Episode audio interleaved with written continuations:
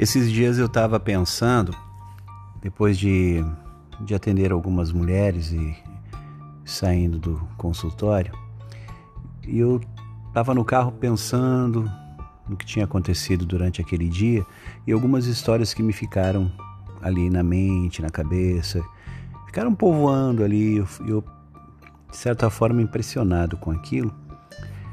Eu fiquei pensando, gente do céu, como tem homem pastelzinho de feira, né? As calça caída. Mas eu fico impressionado é que esses pastelzinhos de feira, eles dão alguma sorte na vida de encontrarem mulheres poderosas. Mulheres que são verdadeira, né, verdadeira cadeia de redes de fast food internacional, se a gente for levar para esse lado. Ou trocando em miúdos, mulheres poderosas, mulheres fortes, maravilhosas e que ainda perdem tempo com esse pastelzinho de feira.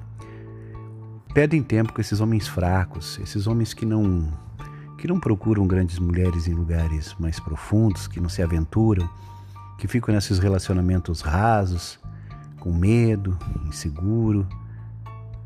Gente, acho que vocês têm que colocar de uma vez por todas na cabeça de vocês que uma mulher poderosa, uma mulher firme, decidida, nunca, nunca, nunca deve ficar ao lado de um homem fraco, um homem sem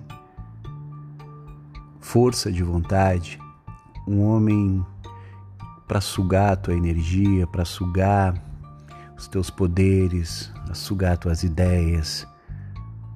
E vai sugando, principalmente o que de melhor e positivo você tem.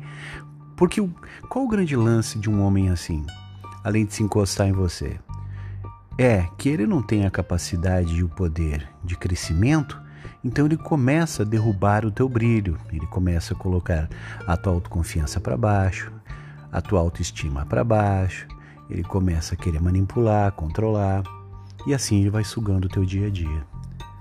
E apaixonada, e ele percebendo isso, ele começa a manipulação. Então não tem como você ser feliz ao lado de uma pessoa fraca, uma pessoa indecisa, insegura e imatura.